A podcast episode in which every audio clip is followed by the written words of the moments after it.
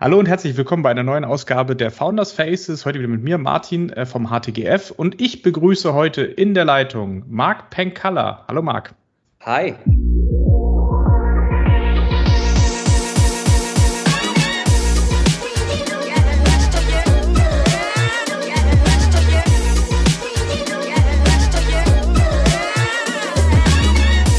Marc, schön, dass du da bist.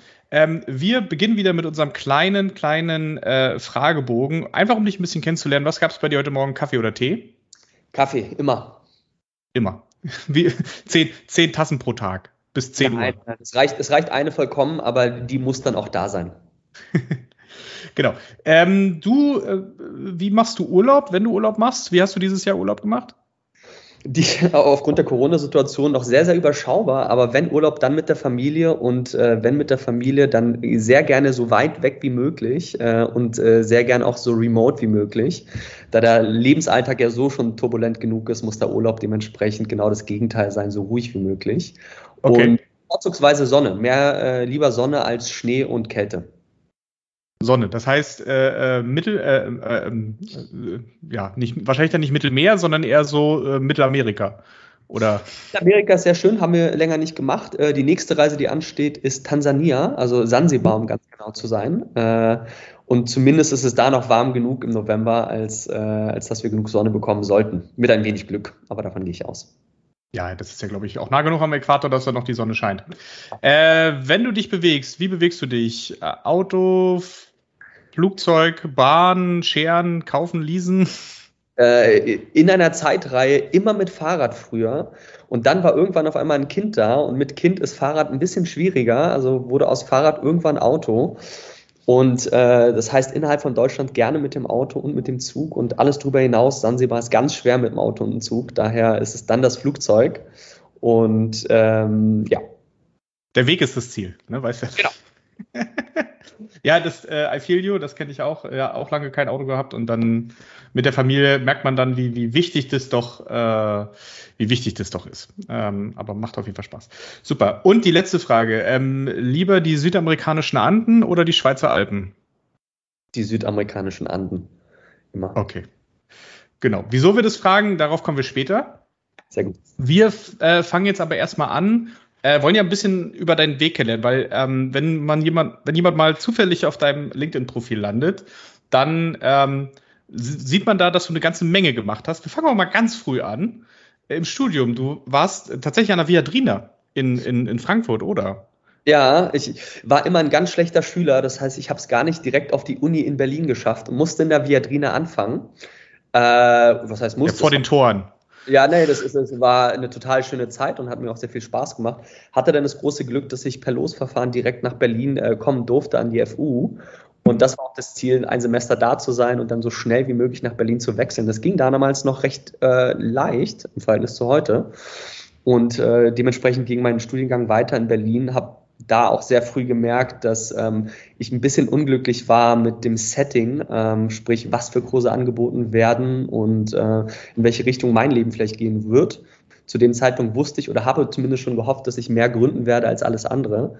Und das, das hat die Uni gar nicht hergegeben. Dementsprechend habe ich dann probiert, viel im Ausland zu studieren, um mir das äh, zu holen, was ich äh, wissen wollte. Halt an, nicht an der Uni, wo ich äh, ursprünglich studiert habe. Okay, und wenn ich es richtig sehe, äh, Dubai, Peking, Sydney. Genau. Äh, glaube ich, dem geschuldet, dass ich zu der Zeit äh, viel von der Welt sehen wollte. Wenn ich heute ja. mal so zurückgucke, 15 Jahre, glaube ich, dass das Reisen mir de facto mehr gegeben hat als das Studium. Äh, das habe ich dann auch gelebt. Ich mehr, bin mehr gereist, als ich studiert habe von den ganzen Orten. Dachte aber, wenn ich schon im Ausland studiere, dann an Orten, äh, wo ich sage, ich kenne mich hier nicht aus, ich kenne die Sprache nicht, ich kenne die Kultur nicht, ähm, kann den Teil mitnehmen, abgesehen von äh, Kursen, die sehr, sehr stark getrimmt waren, immer auf Entrepreneurship und alles, was quasi äh, in diesem Dunstkreis drumherum passiert. Und ähm, rückblickend war das eine sehr, sehr gute Entscheidung. Hat mir sehr, sehr viel gebracht, äh, intellektuell. Das glaube glaub ich. Sind ja auch echt schöne, äh, schöne Ecken, äh, die man da so bereisen kann. Ähm, ich hoffe, du warst Dubai jetzt nicht im, im Sommer da, weil das wird, Nein, das ist, glaube ich. Äh, das wäre, glaube ich, eines der schlimmsten Dinge, die man potenziell machen könnte. Äh, auch im Herbst und im Winter ist es zum Teil einfach noch echt zu warm. Äh, daher war es äh, bei mir definitiv nicht der Sommer. Super. Genau. Und dann Studium äh, ähm, fertig und dann ging es gleich los oder hast du noch mal äh, irgendwo Praktika oder, oder Firma gemacht, äh, ja. noch, mal, angestellt? Sachen, die man, die man so im Studium macht, äh, die Pflichtpraktika. Für mich war es ja, gar kein Praktika, das waren alles äh, Dinge, die ich machen wollte und die ich auch aus Überzeugung gemacht habe, äh, für die ich auch sehr, sehr dankbar war. Und zum Ende des Studiums, äh, beziehungsweise Ende meines Abis, habe ich schon die erste Firma gegründet und Ende des Studiums meine zweite Firma. Das heißt, das war ein Thema, was mich A, früh begleitet hat und dann auch sehr, sehr lange in meinem Leben bis heute. Mhm. Ja, die, die erste Firma war eine, war eine Fashion-Boutique. Das ist halt jetzt ja ist ja mal eine ganz andere Gründung. Wie, wie, wie kam man denn dazu? Warst du, warst du auch so ein Fashion-Victim damals? Oder? Boah, äh, vielleicht so ein bisschen, so die ganzen Jugendsünden, die man mal so mitnimmt, aber ich, ich glaube, das war so ein bisschen aus, äh, äh, aus der Opportunität herausgeboren. Mein Bruder war im Austausch in Italien und seine Gastmutter war Generalvertreterin bei ITER, äh, eine Vertriebsgesellschaft für High-Fashion-Brands, äh, ganz generell. Und immer wenn wir da waren oder äh, ihr Sohn zu Besuch war in Berlin, hat er uns immer super teure Sachen geschenkt. Wir waren immer so, ach, das können wir gar nicht annehmen, ist viel zu teuer. Und da kam immer die saloppe Antwort, du, das ist wie bei Shoppen bei H&M äh, vom, vom Preisniveau. Und wir waren immer so, hm. Und irgendwann meinte seine quasi Gastmutter, äh, wenn ihr mal hierher kommt nach Italien, nimmt doch mal euer Taschengeld mit, dann gehen wir in so eine Fabrik, da wo alles anfängt. Da könnt ihr euch ein paar Sachen selber aussuchen. Das haben wir auch gemacht und äh, wir waren jung äh, und ganz naiv und äh, mit 16, 17 sind wir da hingekommen und festgestellt, dass mit dem Shoppen, mit dem H&M ist ein guter Vergleich, weil es einfach so unglaublich günstig war, sprich das Verhältnis zwischen Einkauf, da wo die Reise beginnt, äh, bei, bei, bei, bei der Fashion, zum, was ist der Retailpreis in einem Laden. Und da haben wir sehr schnell gemerkt, ach, da kann man ja richtig ein Geschäft draus machen. Und äh, daraus ist ein Geschäft entstanden in der Tat. Bin zu meinem Vater gegangen, habe das erste Geld geliehen und der hat nur ganz salopp gemeint, ich gebe dir das. Äh, du wirst aber sehr schnell lernen, wie schnell du Geld verlieren kannst und wie schwer es ist, Geld zu verdienen. Ja, zwei Wochen später habe ich ihm das Geld zurückgegeben äh, und er meinte, hast du nicht gemacht? Sagt doch, jetzt habe ich mein eigenes Geld. Und das war so ein bisschen die Zeit von, wo Alando zu eBay geworden ist, wo das Internet irgendwie angefangen hat und äh, für uns war der erste Touchpoint, die Sachen dort zu kaufen und bei eBay zu verkaufen.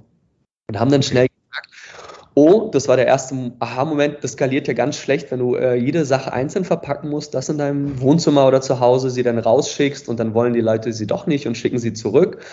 Und bei 1, 2, 5 Sachen ist das alles ganz easy. Bei 10, 50, 100 Sachen wird es ein bisschen schwieriger. Bei 2, 300 Sachen äh, wird es eher ein logistisches, äh, logistisches äh, Spektakel bzw. eine Herausforderung und haben sehr schnell gemerkt, hey, das ist total sinnvoll, äh, man hat eine große Marge, aber eigentlich müsste man das in, in großen Päckchen verschicken an Leute, die es dann verkaufen. Das haben wir dann auch gemacht äh, und äh, daraus ist dann geworden, hm, das ist auch total viel Arbeit und irgendwie leidet die Rendite unglaublich darunter. Einzeln ist viel besser und daraus ist dann Laden geworden. Und okay. da haben wir irgendwie schnell wieder gemerkt, hey, das macht total Sinn, wenn man die Sachen kombiniert ähm, einzeln verkauft auf der einen Seite, aber ganze Bulks an Sachen verkauft von der ganzen Kollektion, aber trotzdem noch äh, genug Rendite hat, wenn man einen Laden macht. Und ähm, das war einer meiner, der wichtigsten Momente in meinem Leben, weil das war so ein bisschen die Zeit, ein, zwei Jahre später kam dann Brands for Friends. Und mhm. die weder die Möglichkeit noch das Verständnis noch die, äh, die, die technologische, also die, die, die Tech-Fähigkeit, irgendwie ein E-Commerce-Modell daraus zu bauen. Das fuchst mich bis heute, dass wir das nicht konnten, weil wir einfach zu jung und zu, äh, zu naiv waren und ähm, war, glaube ich, auch einer der Hauptgründe, warum ich BWL studiert habe. Viele Fehler gemacht, äh, auch wenn ich glücklicherweise am Ende die Sache verkaufen konnte, ähm, aber es nicht zu dem Punkt gebracht, wo es hätte sein können, einfach weil sie es nicht besser wussten. Hm. Ja, damals, damals ging es ja, glaube ich, auch noch viel um, um den Zugang zu solchen Produkten. Ne? Und wenn du natürlich so einen, so einen kleinen, unfairen Vorteil hattest, dann, dann hat das extrem viel gebracht. Aber trotzdem musst du es, wenn du es groß machen willst, ja dann auch ähm, durch die harte Schule gehen. Und das war der größte Unfair Advantage, den wir hatten. Wir hatten einfach nur ja. durch einen lustigen, charmanten Zufall den Zugang zum günstigen Produkt, was wir wirklich, das war ein Arbitragegeschäft, das war keine Rocket Science, das hätte jeder äh, Schimpanse machen können. Ähm, und das war in der Tat der Vorteil. Aber die Wissenslücke zu wissen, wie baue ich E-Commerce auf, wie mache ich daraus ja. ein Geschäftsmodell, was skaliert, das war einfach noch nicht da. Und äh, wie gesagt, du fuchst mich bis heute, aber äh, ein wichtiges Learning. Genau, viel gelernt. Äh, und dann ging es ja gleich weiter. Das war ja dann, das war, glaube ich, noch während des Studiums und dann nach dem Studium ging es mit Coponio weiter. Zum Ende des Studiums, ja, in der Tat. Äh, dann auch gelernt, ha, man muss das ja alles ins Internet hieven und da kann man es mhm. dann auch skalieren und äh, da kann man dann diese charmanten großen Produkte bauen, die, äh, die man dann äh, zu der Zeit auch auf Gründerszene und Co. gelesen hat. Äh, auch hier immer noch sehr naiv, sehr jung, äh, sehr unerfahren, ähm, hatte aber viel Glück, habe damals ähm, die, die Jungs heute von Rheingau Founders, damals Rheingau Ventures, die Vorgesellschaft getroffen und äh, die haben äh, Leute gesucht, die die technisch oder technologische Modelle umsetzen wollen. Und wir hatten ähm, ganz ursprünglich angefangen mit äh, als Überbegriff Gutscheine, weil das so ein Thema war zu dem Zeitpunkt. Dann kam auch sehr, sehr schnell äh, City Deal, My Deal, äh, Groupon mhm. und Co. in den Markt und äh, wir haben den Markt einfach signifikant anders gesehen. Wir haben nicht daran geglaubt, dass wir den äh, Merchants einfach aufzwingen, was sie machen sollen, um schnell viel abzuverkaufen mit einer schlechten Marge. Da kommt die Marge wieder ins Spiel sondern wir haben einfach die Philosophie gehabt, dass wir gesagt haben, warum enablen wir Merchants nicht und geben ihnen eine Technologie in Form eines SaaS-Produkts, damit sie A, ihre Kampagnen, Sales- und Gutscheinkampagnen selbst aussteuern können und auf der anderen Seite ein komplettes Backbone haben, sprich ein Backend mit einer BI zu sagen, hey, wie verteile ich sie, wo verteile ich sie, wer sind die Kunden, die Kundendaten sammeln und dann die Kunden retargeten über diese Plattform, ähm, weil wir dachten, das ist das absolut Sinnvollste. Äh, und Target waren Franchise-Unternehmen, dass wir gesagt haben, okay, dieser ganz äh, krasse Longtail, der Tante-Emma-Laden an der Ecke, für den ist es nicht so spannend. Für jemanden, der aber ein, ein Franchise-Produkt hat oder eine Kette hat oder mindestens zehn Läden hat, ist es absolut signifikant, äh, Gutschein-Marketing oder Marketing per se zu machen und auch zu verstehen, wer seine Kunden sind, um die einfach besser zu adressieren.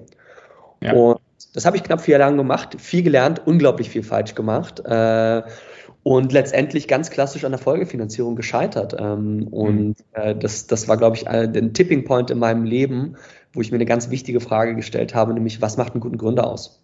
Und mhm. meine Antwort war ziemlich einfach. Es hat nicht viel damit, also nicht nur damit zu tun, dass man weiß, wie man eine Firma baut und skaliert, sondern auch versteht, wie VCs funktionieren, warum sie ein Geld geben, wie sie ein Geld geben, wer ist ein guter, wer ist ein schlechter und wie strukturiere ich mich als Unternehmer oder Gründer optimal, und baue ein Produkt, was fundable ist für ein VC. Ja, was kannst du vielleicht da so ein bisschen äh, ähm, Einblick geben? Was waren denn so die, die Hauptthemen, an denen du dann, also gescheitert ist das falsche Wort, aber äh, was dann, was dann so die, die großen Hürden waren, um zum Beispiel eine Anschlussfinanzierung zu bekommen? Ich glaube, die, äh, die zehn klassischen Fehler, die jeder First-Time-Founder macht. Äh, okay äh, ich glaube, ich war das Paar Example dafür, was man alles falsch hätte machen können. Ich glaube, es hat damit angefangen, dass ich totally in love war with the product. Ähm, ich, ich, dachte, ich, ich brauche ein 100% Produkt. Äh, rückblickend, glaube ich, hätte ein 40% Produkt ge gereicht und äh, das Produkt dann quasi die 60% aufzufüllen über einen Customer-Centric Ansatz, verstehe, was will der Kunde, was braucht er, welche Features braucht er, was stiftet Nutzen und was stiftet vor allem keinen Nutzen, ist aber nice to have. Bedeutet, ich würde gar nicht sagen, wir haben am Markt vorbei entwickelt. Wir hatten, glaube ich, ein sehr starkes, gutes Produkt, was total sinnvoll ist. Wir haben aber extrem viele Ressourcen darauf geschiftet, dieses Produkt so perfekt und seamless wie möglich zu machen. Und äh, ich glaube, diesen, diesen Infliction Point verpasst, mehr aggressiver früher in Sales zu gehen, um die Traktion früh genug aufzuzeigen. Uh, looking back, damals war eine Million nicht so viel, äh, oder damals war eine Million sehr viel, heute ist es halt eine schlechte Pre-Seed-Runde. Und ich glaube, die Allokation von dem Geld, wie wir es deployed haben, war nicht die richtige. Ähm, und da hätten wir viel früher in den Markt gehen sollen und einfach Marktdaten sammeln sollen, um das Produkt dementsprechend anzupassen, um äh, besser Sales machen zu können. Hm. Okay, das sind ja aber dann alles Learnings, die du dann direkt umgesetzt hast. Weil ähm, du, du hast ja dann quasi die Seiten gewechselt. Ja. Hast du selber gesagt, wolltest gern VC verstehen und äh, bist dann äh, zu Mountain Partners gekommen. Ganz genau. Ähm, äh, auch auch eine, eine, schöne Geschichte, weil Mountain bei mir investiert war. Das heißt, ich, ich musste das, was sie verloren haben, in der Firma abarbeiten. Mhm. Äh, so schlimm war es nicht ganz. Ich dachte, ich bleibe in der Tat ein Jahr, schaue mir das an und dann gründe ich wieder. Für mich war das total klar. Ich, ich will gründen, nicht weil ich so super schlau bin, sondern weil es einfach so viele Ineffizienzen in Märkten gibt, die man bespielen kann mit Technologie. Ähm, und irgendwie ist die Reise dann viel, viel länger geworden, aber äh, auch viel, viel schöner. Ähm, wie gesagt, aus dem Jahr sind dann irgendwie knapp neun Jahre geworden, äh, neun extrem lehrreiche Jahre und habe mich total wiedergefunden äh, auf der anderen Seite, weil es irgendwie beide, beide Seiten total schön vereint. Du kannst mit jungen, smarten Gründern arbeiten, denen helfen, die Fehler nicht zu machen, die man selbst gemacht hat. Das ist der eine Punkt. Der zweite Punkt, du kannst sie enablen, ihre Idee umzusetzen, nicht nur mit Geld, sondern einfach auch mit einer ganzen Maschinerie, die hinter einem VC steht am Ende des Tages. Ob es ein Netzwerk ist, Hands-on-Management, die Strukturierung von Folgerunden. Ähm, und natürlich halt auch äh, ein latentes Eingreifen in ein Startup und sagen, hey, mach diesen Fehler nicht.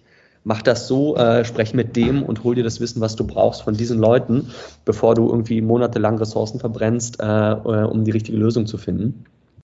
Und äh, habe total viele spannende Sachen gemacht, von ganz klassischen Venture Development bis äh, Company Building bis hin zum ganz klassischen Investment Management. Und dann äh, zum Schluss die, die Königsdisziplin, Fonds bauen, strukturieren, äh, quasi ein End-to-End-Prozess von ich habe eine Idee bis wir raisen den Fund, deployen den Fund und divesten den Fund. Und das habe ich lustigerweise dann gar nicht in Europa gemacht, sondern viel in Lateinamerika, äh, was mir nochmal, glaube ich, eine gute Perspektive auf die Welt gegeben hat, äh, dass es da signifikant anders funktioniert als hier. Ja. Und ähm, auch eine sehr unglaublich lehrreiche Zeit. Das glaube ich. Äh, deswegen ja auch diese, diese Frage, also Mountain kommt ja eigentlich aus, aus der Schweiz, aber du warst ja dann viel in, äh, ich weiß nicht, viele Fotos aus, der, äh, aus Flugzeugen gesehen von dir äh, in der Zeit auf, auf allen Kanälen.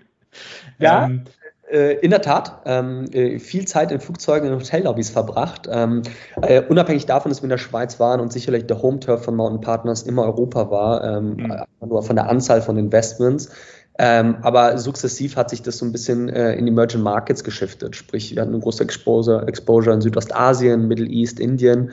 Und irgendwann haben wir festgestellt, wir haben einen großen Blankspot und äh, es waren zwei, äh, to be fair. Einer in Afrika und einer in Lateinamerika. Und äh, sechs Jahre rückblickend auf Afrika war der Markt einfach viel zu immature. Also es gab kein VC-Ökosystem, es gab keine VCs. Ähm, es gab sicherlich ein paar Gründer, aber die Infrastruktur hat das schlichtweg nicht hergegeben, als dass es sich gelohnt hätte, da reinzugehen. Heute ganz anders. Ähm, aber das war für uns ganz klar, hey, wir gehen nach Lateinamerika. Das war gerade so dieser Tipping Point, wo man gemerkt hat, es gibt diese Goldgräberstimmung, die ersten äh, Nano- und Micro-VCs sind irgendwie aufgekommen. Viele schlaue Gründer, die ähm, aus Lateinamerika kommen, sind in die USA, quasi deren Backyard gegangen, haben eine super Ausbildung bekommen, gesehen, was dort gut funktioniert und haben die ganz klassischen Copycats nach Lateinamerika gebracht alles sehr stark auf E-Commerce getrimmt im ersten Zug, im zweiten Zug dann äh, Fintech und Insurtech-Themen und PropTech-Themen und äh, mittlerweile sehr, sehr divers. Und äh, wir denken oder behaupten sehr gerne, dass wir diesen Momentum oder die Situation gut erkannt haben. Ich glaube, das war sehr, sehr stark der Opportunität geschuldet.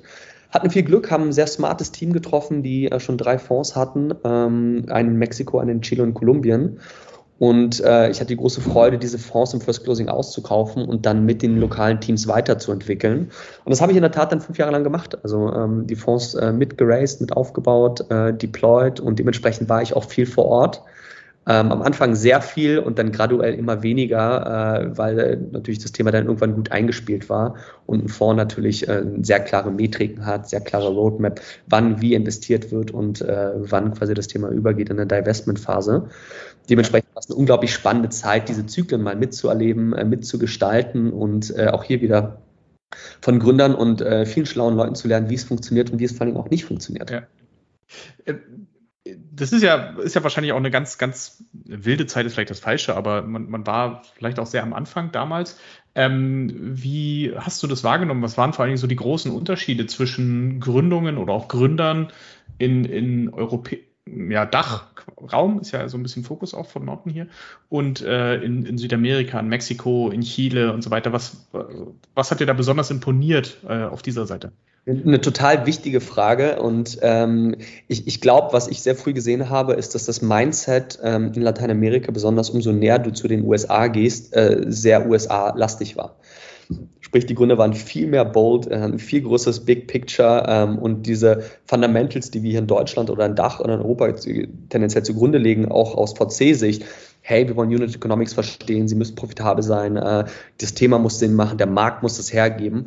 Viele Themen in Lateinamerika werden aufgesetzt äh, auf einer These und die wird dann einfach hart durchexekutiert und da steht gar nicht so klar im Vor, äh, Vorrang, dass die KPIs sofort stimmen müssen. Das heißt, die, die, die, Vision ist viel mehr bold, äh, das Big Picture ist viel größer, ähm, die Ambition ist viel größer, der Markt ist gar nicht strukturiert genug, den muss man erst schaffen.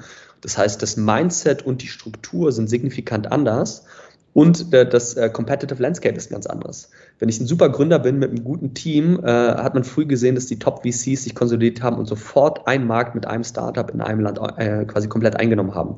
Das ist in Deutschland fast undenkbar, weil wir eine sehr diverse, sehr komplexe und sehr breite VC-Struktur haben. Sprich von Angel über Family Office, über VCs und dann halt natürlich auch mittlerweile die größeren VCs, die aus Asien oder den USA nach Deutschland kommen. Sprich, es gibt quasi kein Liquidity Gap. Ähm, in Lateinamerika war es anders.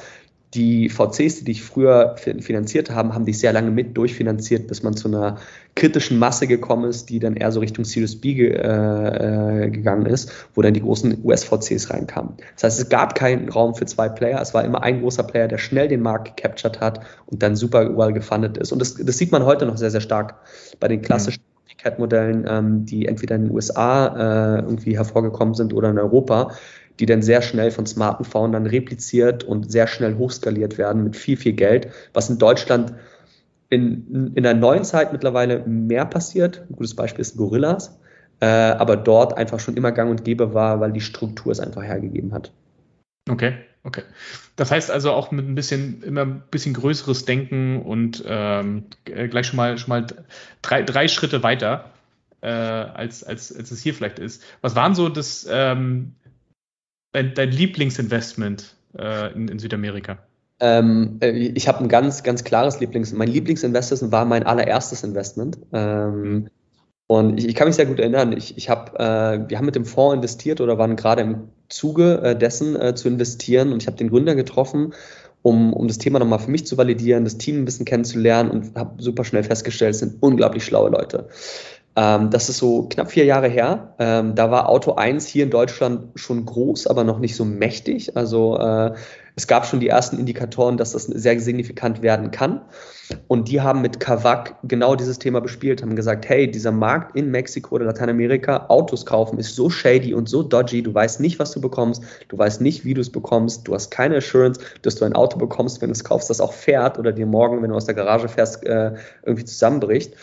Und äh, der Pain in Lateinamerika war wesentlich größer als in Deutschland. Das heißt, die Marktopportunität war analog auch größer. Ähm, und dadurch, dass dieser Markt so unstrukturiert, nicht digitalisiert, intransparent und vor allen Dingen shady war, ähm, haben sie dieses Thema angegangen. Wir dachten, ah, das ist so irre. Aber ja, die Opportunity ist da. Ähm, fast forward to today. Äh, ist das zweit äh, äh quasi höchstbewerteste Startup in Lateinamerika ähm, nach Nubank und äh, die Jungs haben die Gründerstory par excellence gebaut von Zero auf 9 äh, Milliarden Dollar Bewertung in dreieinhalb Jahren ähm, und capturen mittlerweile ganz Lateinamerika und haben the Who is Who von US und Global Investoren mit an Bord, die sie supporten. Und das liegt äh, nicht an den ersten VCs, die drin waren, sprich uns, äh, sondern es liegt daran, dass die Gründer einfach einen unglaublichen Job gemacht haben, diesen Painpoint zu adressieren und das perfekte ähm, customerzentrische Produkt um ihre Kunden drumherum zu bauen. Und mhm. warum ist es mein Lieblingsinvestment? Ähm, ich habe privat investiert, ich habe in den Fonds investiert, der investiert war, und ich habe in dem Fonds gearbeitet, äh, der rein investiert und diese Investmententscheidung getroffen hat. Das heißt, für mich war es irgendwie äh, ein dreifacher Gewinner äh, und eines der schönsten Geschichten, die ich erst auf Today gesehen habe. Nicht nur von der Bewertung, einfach vom Pace, von der Boldness und auch von am Ende des Tages der operativen Umsetzung des Themas. Cool. Du hast aber auch ganz andere Sachen gemacht, wenn man so reinguckt. Flash Coffee. Flash Coffee. Eine, eine, eine, eine äh, Kaffeekette, äh, so ein bisschen, wenn ich es richtig nehme, so, so günstiges Starbucks aus Singapur. Habe ich es hab richtig paraphrasiert?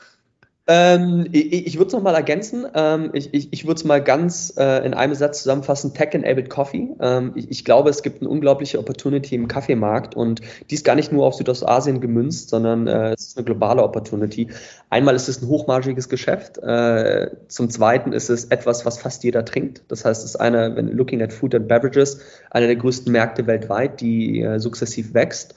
Und B gibt es diese zwei, drei dominanten Player am Markt, die, ich glaube, den Puls der Zeit noch nicht verstanden oder gesehen haben, dass auch Kaffee digitalisiert werden kann. Also äh, auf Kundenseite wie auf der Barista-Seite, sprich in der Ops-Seite. Und ähm, die, die Gründer von Flash Coffee haben genau dieses Momentum erkannt und haben gesehen, hey, das, was Starbucks macht, kann man viel besser machen, stark gemünzt auf die Generation, die nach Starbucks kommt. Hochqualitativer Kaffee zum günstigen Preis und das alles tech-enabled und äh, nochmal versehen mit einer unglaublichen Brand oder Brand Equity.